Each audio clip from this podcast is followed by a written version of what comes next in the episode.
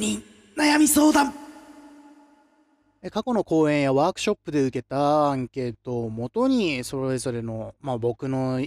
意見というか持論や結論をお話しするコーナーでございます。もちろん、あのー、お便りというかメールとかでもですね、こういった悩みがあるんですけどとか、割とね、ツイッターとかだと、あの、お見受けするんですけど、まだまだこのラジオの知名度が低いのか、ラジオの方に直接言ってくださる方は今のところいません。ですが、やっていきたいと思います。勝手にね。はい。では、行きたいと思います。本日ですね、ちょっと気になったアンケートというか、過去の講演のアンケートとか見返してたらですね、えー、と、あ、そうだな、そういえばこういうこと話してないなっていうことがありました。えー、っと、キャラかぶりをしている、よく他のそのお仕事とかでも自分の声や自分の演技にかぶった人たちがいらっしゃる気がしますと。で、このまんまの方向性で大丈夫なのかなという不安を抱えていらっしゃるアンケートが過去にありました。で、キャラかぶりてそもそもなんだ？っていうところではあるんですけど、要は他の共演者さんと、えー、声がかぶっていたり、お芝居の質が似ていたりすることを、まあ、一般的にというか、業界的には指すのかなと。声優のキャラかぶりっていうと、一番は声質、喋り方です。で、演技に関してはかぶってても、なんとなく波長が合うっていう風に捉えるディレクターさんもいらっしゃると思うので、必ずしも被ってることが悪いわけではない。ただ、昨今のアニメって、うんと、みんなが似たような発声になってきていて、その発声の中で自分のその喉や得意な音域、得意な喋り方で勝負ができないような教育を受けているのか、なかなかスポンと抜けるようなあの、個性で勝負できている子っていうのは確かに少ないかも。若手は特に。と思ってます。はい。かといって、えっと、まあ、いい方の例で出すので、名前出しても大丈夫だと思うんですけど、ファイルズ愛さんのような、ちょっと独特な、ご自身のお国柄も活かした独特な喋り方。で、それを求められて、それが作品につながっていくっていうのを目指すのも危険だと思います。えっと、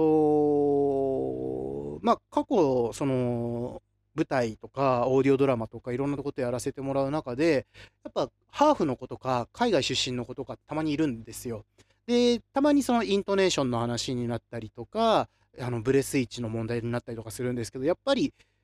お国で違うことって全然違うんですね。で、その鉛を生かした芝居、すごいそれは個性だし特権なんだけど、それを生かすための基礎がない。それだけで勝負しようとしてしまうのが、なんとなく成長を妨げてるなって思う役者さんは結構見てきてて、例えば、滑舌に関しては、もちろん日本語でしかない発音、発声、イントネーションっていうのはいっぱいあると思うんですけど、それは日本で勝負する以上は、それを抑えた上で、でもその特徴的な喋り方っていうものを消さないっていうのが、一番お仕事につながる、その個性の出し方なんじゃないかなと。逆に、そのアンケート書いてくださった子のことを思い出してみると、本当に確かに、いや、あの、その役はきっと誰がやってもそうなるんじゃないっていう反面、何が違うかっつうと、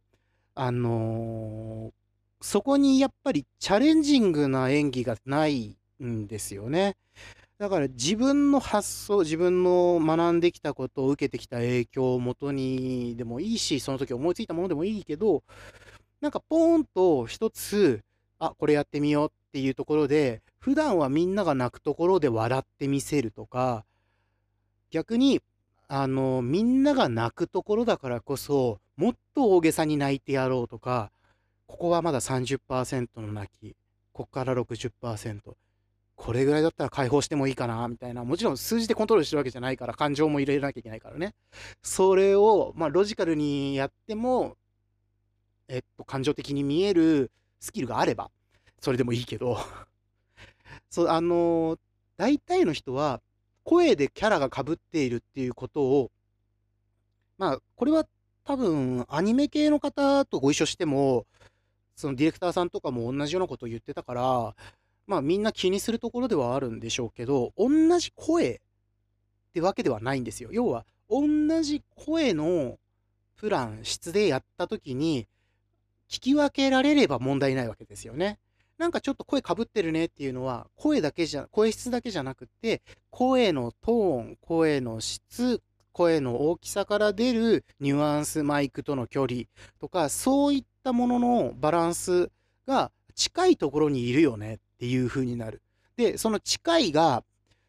例えばそうだね、5つ子のお話のアニメとかあったりするじゃないですか。それって5人とも違う声の出し方をしているけど、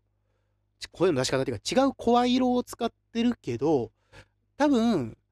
誰々ちゃんの真似っつって遊べるはずなんですよね。そのスキルを持ってる人たちっていうのは。自分の声を変えられる人は。だから、あ、やばい。一声目で相方役の人が私の声と近いかもっていうのを自分の声を客観視して、それを研究できてるかどうか。自分の声はこういう声だからこういうのに向いてますっていう段階と同時か、その次のフェーズぐらいには、この声質でこういうお話し方をしてしまうから、じゃあ、これ以外の声でこのキャラクターを表現するんだったらどんなのかな？設定は変えずに、ちょっと声のニュアンス変えてみたら、自分とは被らないキャラクターがそこに生まれるかなっていう、同じキャラだけで何個も会話をするとか、そういうスキル上達が必要になってくる気がするんですよね。キャラかぶりが心配なのであれば。大体の人は自分が一番楽な声の出し方をするし、それが一番いいと思うけど、楽じゃない声の出し方だって、楽に出せる声にする鍛錬っていうのは、プロの声優や声を出す人間っていうのは必ずするものなんですよ。もちろん、何色もの声を使い分けろとは言わないし、いっぱい声の質があれば有利にはなるけど、必ずしもそれが正義ではない。圧倒的な演技力がそこにあれば、その声が軸に進んでいくし、何を強みに持っていくかで、キャラが被ってるっていうものに関しては解消できる感じがしてます。はい。なんか、すごい、TikTok の見過ぎかな、最近。すごい TikTok とかでさ、あれって自分がちょっとでも長く見ると、次、ちょっとずつおすすめされてくるじゃん。で、その喋り方とかその内容に興味がなくても、同じもの連続で見せられるとさ、ちょっとそれを長く見ようかなっていう気持ちになる自分がいるわけですよ。そうするとなんか、気づいたら、すんごい、なんか、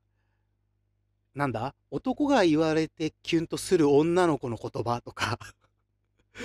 うん、僕は全然キュンとしないんだけどな。でもそれを多分長く見るって、その本を書いたりとか、演出をしたりとか、人と会話したりとかする上で、あ、こういう感じで喋ってくれるんだっていうところが見やすくなるんだろうなと思って期待してみるんだけど、大体、あ、知ってるわっていうスキルだったりとかするんですよね。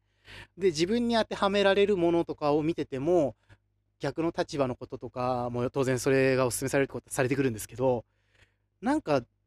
気づいたら見ちゃってる。だから実際にその内容に20%ぐらいしか興味がなくても、100興味あるでしょって押し付けられてくるあの TikTok 感が時々怖くなるんですけど、でも TikTok ってついつい見ちゃうんですよね。深夜見始めると2時間ぐらい見てる時とかあって最近。で、まあお隣さんとかのね、ちょっと気も使うんで、あんまり大きい声では歌えないけど、あのハモリ動画とか見てね、主旋律歌えるかなとか、逆に主旋律だけ歌ってる人の動画見ながらハモってみたりして、ちょっとそういう遊びとかをね、深夜にやって、あ、やばい、今2時だもう、な、ってことになってるんですけど、そうね、TikTok 見ちゃうんだよな何の話だっけ？キャラか。キャラかぶりは、まあそうですね。はい、あの、一回話ちゃんと終わらせたつもりだったんですけどね。キャラかぶりに関しては、うんと、いくらでもカバーできます。ただ、もちろん声質もあるし、本来低い声が得意な人が高い声でキャスティングをされて、で、相方が持ってきた声のキャラクターや年齢部分で、どうしても被ってしまう場合に関しては、少しだけ裏声を混ぜるとか、少しハスキーにしてみるとか、その声のまんま声を膨らましていったり、痩せさせたりとか、そういった技術はどうやってやるんだろうって喉や頭やお腹やっていう必要な筋肉、背中とかもそうですけど、なんかその体の筋肉の使い方を少し学んだりとかっていうのは大事だと思います。はい。というわけで、勝手に悩み相談でした。